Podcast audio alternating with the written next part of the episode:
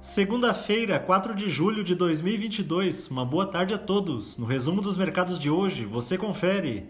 O Ibovespa terminou o dia em baixa de 0,35% aos 98.609 pontos, em meio à liquidez limitada dos mercados internacionais, em dia de feriado nos Estados Unidos.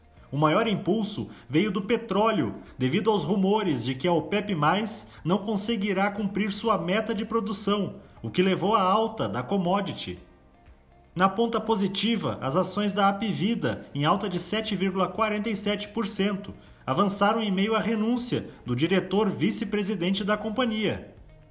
Na ponta negativa, os papéis da Vale, em baixa de 0,57%, acompanharam o recuo do minério de ferro nas bolsas asiáticas, que foi afetado pelas preocupações dos investidores com a demanda pela commodity após uma incorporadora chinesa não honrar o pagamento de dívidas no valor de 1 bilhão de dólares, que venciam neste domingo.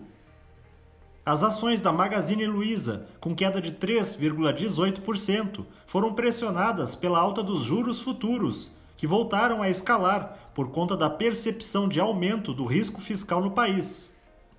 O dólar à vista, às 17 horas, estava cotado a R$ 5,33 em alta de 0,08%. Já no exterior, as bolsas asiáticas fecharam sem direção única, depois que o governo chinês decretou restrições à mobilidade em duas regiões, colocando cerca de 1,7 milhão de habitantes em lockdown na tentativa de conter um novo surto de Covid-19.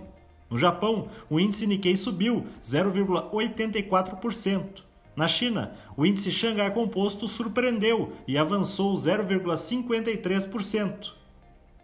Os mercados na Europa encerraram em alta, com sessão marcada pela liquidez mais baixa devido ao feriado do Dia da Independência nos Estados Unidos.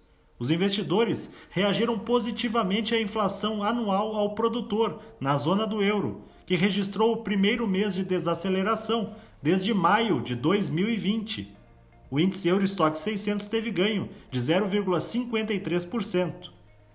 As bolsas americanas não operaram hoje devido ao feriado local. Somos do time de estratégia de investimentos do BB e diariamente estaremos aqui para passar o resumo dos mercados. Uma ótima noite a todos!